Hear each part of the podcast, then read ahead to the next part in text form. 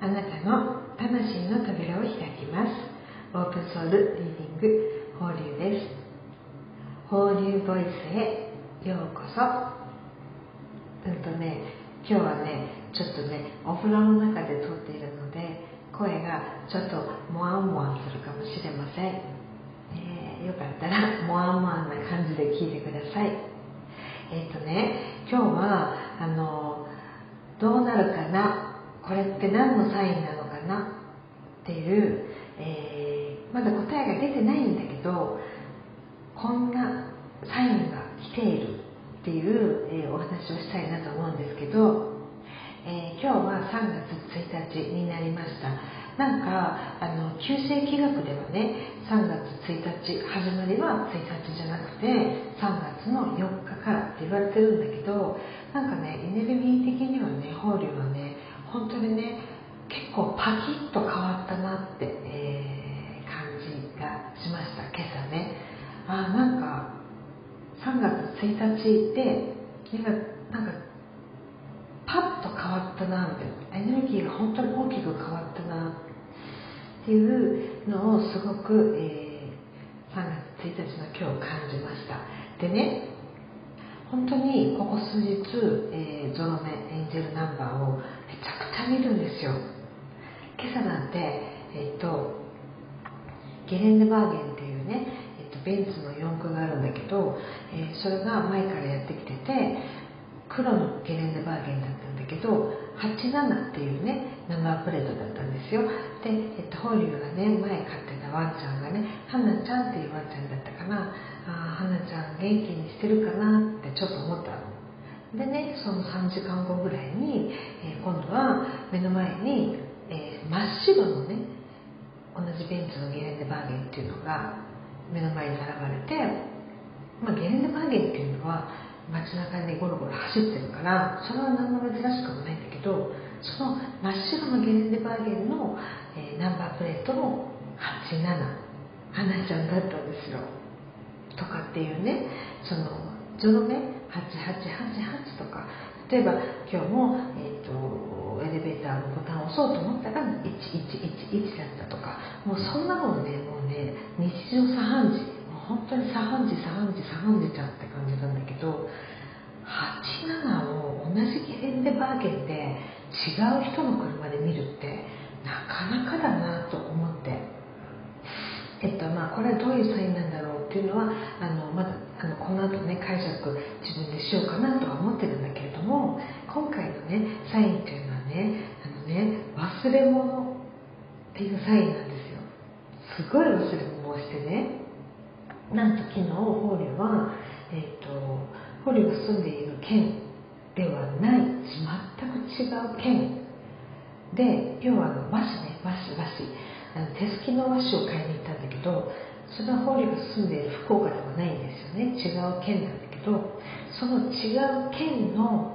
石の上に石を石の上になんとお財布を忘れてしまってたんですね。であのキャッシュレスなんで基本法流は。忘れたことにすら気づいてなくてそのまま帰っちゃってね。そしたら夕方ぐらいにねなんとそのお店の方からわざわざご連絡があってあの今日来られてたと思うんですけどお財布お忘れじゃないですかって言われたんですよ。であのお客さんがねお財布があるよと見つけてくれて本当にあの絶対気づかないだろうみたいな石の上に置いちゃってたのね。それをあのお客さんが見つけてくれてお店の方に言ってくれてで普通だったらお店で名乗らないじゃないですかお買い物しても。でも本人はなんかこの和紙のお店とはずっと長く続けていきたいなと思ってたから領収書も切っていただいたしあの私こういう仕事しててですねみたいな話をしてたんですよ。だからそれでそのお店の方が会社を調べていただいて、えーとまあ、お電話をしてくださったっていう経緯なんだけれどもあまず1ねあのお財布を石の上に忘れて忘れた。だけどそれが戻ってきたんですよね。戻ってきた。のでねこれね受けるんだけどちょっと長くなっちゃった。ごめんね。あのねお財布の中にはほとんど現金入ってないの。こうのキャッシュレスだから。なんだけどあの去年のあの虎の日とか一流の前とかっていうことの時にルメスのお財布を買ったんですよ。エルメスのお財布。だからそれは本当に直営店のエルメスのお店で買ったからもうぶっちゃけその財布だけで35万するんですよ。だからもうなんならお財布だけでも返してくださいって感じだったのねだからもう戻ってきた時にこれすごいなと思ってっていうのはまず1でね今日あのイオンとかってあるのかな全国区なんかイオンみたいな大型ショッピングモールみたいなところにちょっと用があってお買い物に行ってあのガムテープを買ったんですよ。ガムテープ。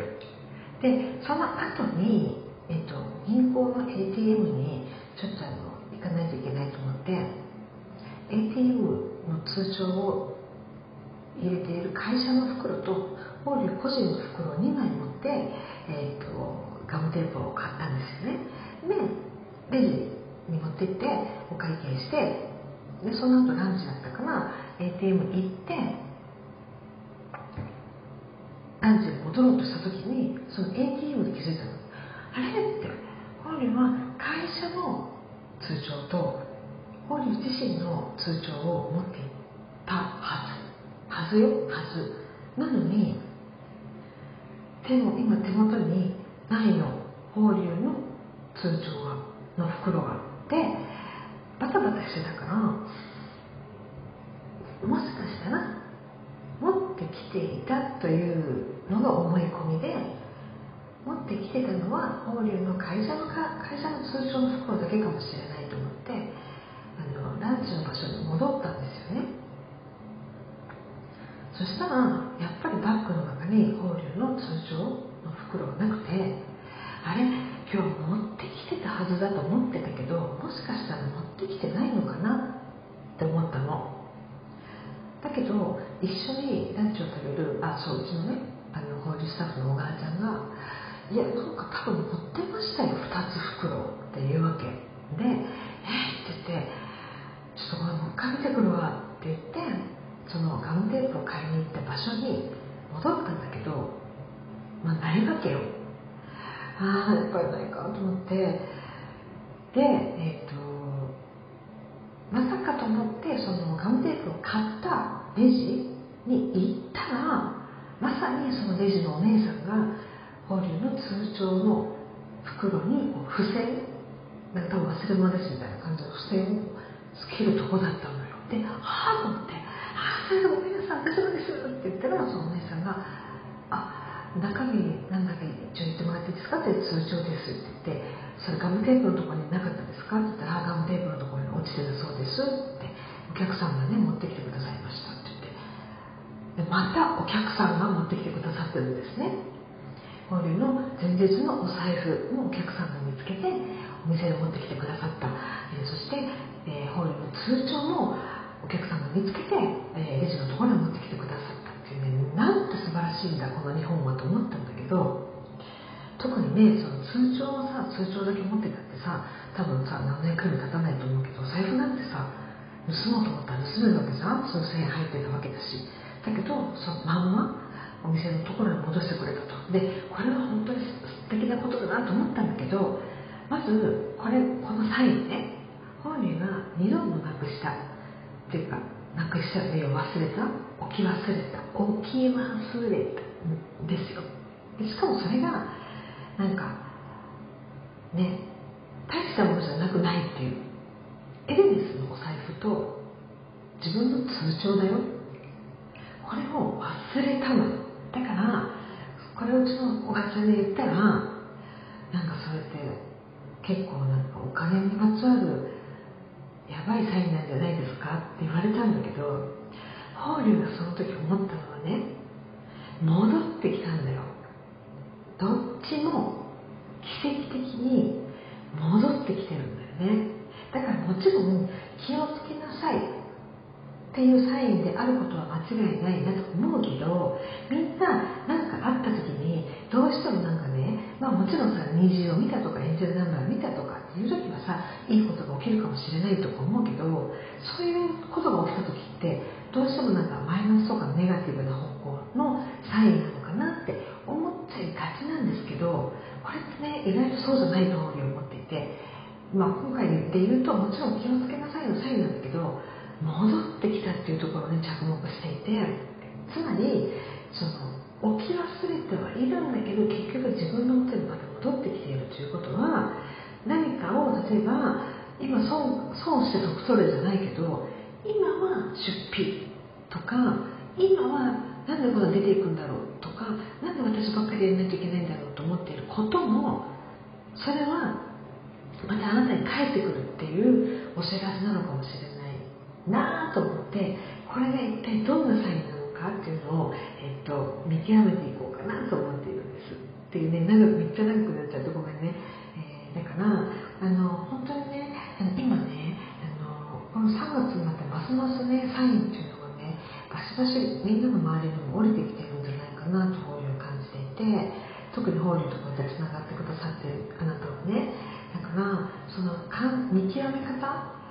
まずあなたの直感を信じることとこのサインってどうなのかなって感じる時になんかこうネガに持っていかずにこういうかそのどこにフォーカスを当てるかっていうそのサインの受け取り方っていうのをねちょっとねいろいろ楽しく自分でね実験してみてもらえないかなと思った今日の交流ブレスでした。ちょっと声がワンワンしててごめんね。あのまたね結果が出たらお知らせしますね、え、それでは今日も聴いていただいてありがとうございました。それではおやすみなさい。もしくはいってらっしゃい。もしくはこの後も良い一日を。バイバイ。